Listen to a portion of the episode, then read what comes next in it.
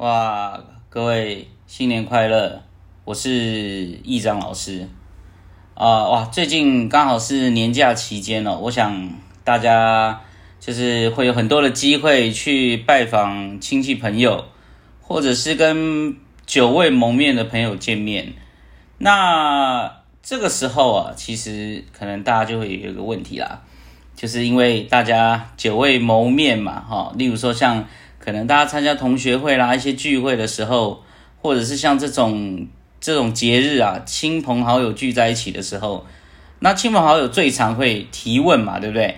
他可能会问你啊、感情生活啦，你的现在的那个工作状况啊，哦，或者你生活怎么样？那其实哈，我想大家都应该知道，大部分的人问这样的问题哦，其实无非是一种，就是要看看对方的成就是不是高过于我。那呃，因为其实人都有一种心态哦，其实人都有一种，就是借由知道别人的不幸，来确认自己过得很好。这个其实听起来蛮变态的，但其实事实上，呃，心理学确实是有这样子的研究。那所以这边我在新年的时候，我想要教各位一个如何做一个完美的框架在自己身上，就是让别人误以为，哎，自己真的是过得不错。当然，可能大家过的生活都很好啦，只不过呢，一般人对于生活好的定义可能都有不一样。那这边我就教各位如何把一些更完美的框架放在自己身上。那同时就是也可以间接的去打击那些啊想要窥探你的不幸来幸灾乐祸的人。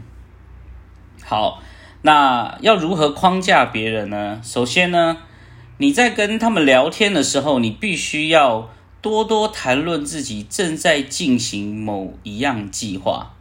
好比例如说，你可能就讲说，哦，我上周刚好有去拜访一个他开咖啡厅很有经验的一个一位大哥，那我询问他有关于就是一些开店的经验啊，包含地点啊，包含就是我要如何设计那些 menu，设计那些菜单哦，就是我要如何那个设计一些甜点，就是你可以多谈论你现在正在进行的工作。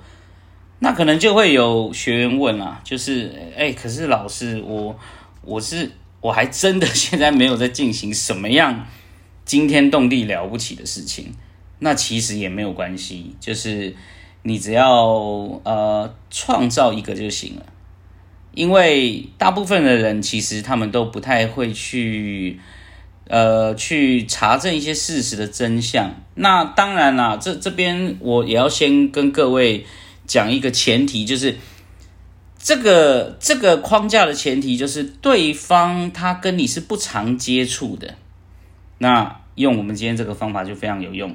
好，那刚才第一点就是你要多跟他谈论你现在正在进行的事情。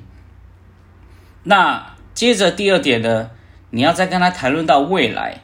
那未来呢，你一定要有。一个很明确的目标，就是你在口说描述的同时，你一定要有一个非常明确、非常具体的目标。好比例如说，哦、我现在最大的梦想就是未来我可以在那个台北市的市中心开一间咖啡厅。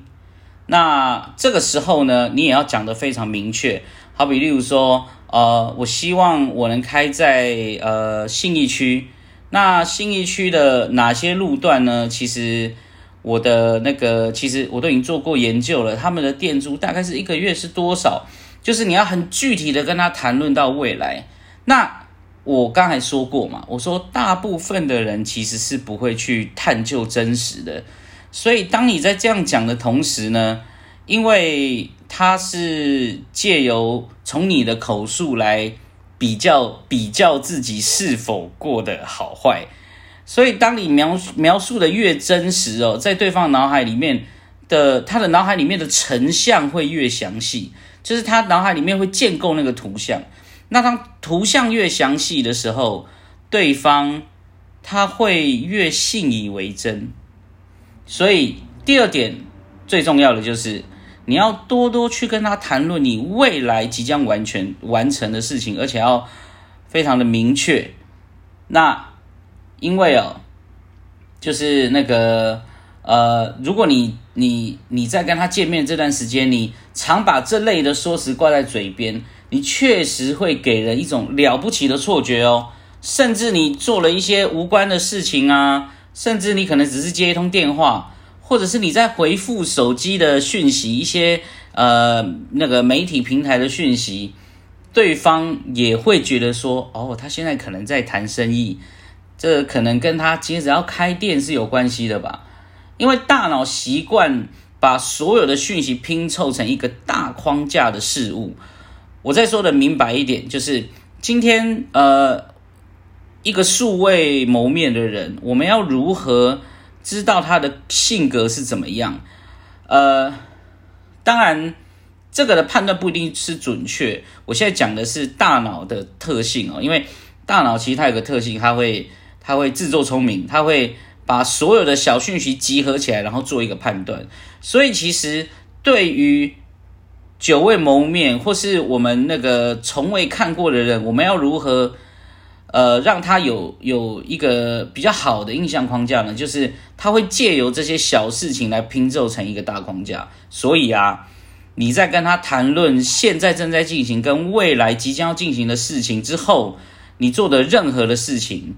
因为框架形成了嘛，大框架形成了，他都会把接下来这些日常，即便是无关紧要的小事情，都会拼凑成说，哇，他可能跟开店有关，他可能跟他未来的事业有关。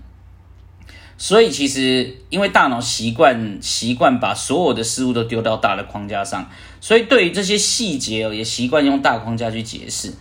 呃，当然这边我要讲一个好笑的事情，就是你看哦，就是。大脑的特性是如此，所以呢，才会发生一些很好笑的事情。就是有人真的误以为说，哇，那些漂亮的明星他们不会上厕所。哎，这个不要觉得很好笑，是真的有人这样认为，因为他对于漂亮美丽的明星的框架当中，并没有日常生活的这些，就是我们一些平民百姓才会做的事情。所以呢，呃。那个各位，当你学习到这两点的时候，其实你就可以试着，就是现在就开始收集资讯了哈。那你可以从你的兴趣啊，好比例如说你的兴趣可能是呃，可能是画画啦，或是你的兴趣哦，甚至可能只是打游戏啊，玩手游都没有关系，因为呃，你既然对这件事情有兴趣，相信你对它的一些枝微末节的细节也是非常清楚的。那你就可以多去收集这些资讯。那在这种逢年过节会遇到亲戚的情况啊，会遇到亲朋好友的情况哦，你可以拿这些事情来建构属于你自己的框架。那未来呢？如果有机会，我会再跟各位说关于，就是如果亲朋好友问你啊，什么时候结婚啊？或者是要要不要那个，就是你什么时候才要交男女朋友啊？那其实如果你脑袋动得快哦，其实你也可以把这一类我刚才讲的框架，是利用这种方式框架对方。好比例如说，你就可以讲说哦，我现在目前有三个蛮聊得来的对象，那其中两个我有跟他们接触过几次。那可能生活习惯上还要再协调吧。不过呢，哦，接下来你就要讲第二点了哈，你就要开始讲第二点关于未来描述。不过未来我比较希望说，当真的结婚了之后啊，就是我们可以搬到市中心去住，那这样子对我们彼此的工作也比较方便。那当然，市中心虽然离老家稍微远一点，但是呃，我们逢年过节也都会回来探望爸妈。你看，它是不是非常具体的描述是未来的事情？那呃，其实你如果前面几集你有听哦，或者是你未来持续发了我们，你会发现哦，大脑真的是一个自作聪明的产物。当然，这个是因为它的特性了哈，因为大脑必须要快速学习跟归纳事情，所以也因为这样，它造成了很多盲点。好，那以上这两点呢，你可以再去想想看，就是你可以再发挥到什么样的领域上。那如果你有什么建议，那也希望你留在留言区告诉我们。那也希望你给我们五星好评，或是你想要听什么样类型的主题，都可以告诉我们。举凡关于心理学、生活中的运用，甚至是一些爱情啊、人际、商业谈判、亲子都没有问题。那我们下次见喽。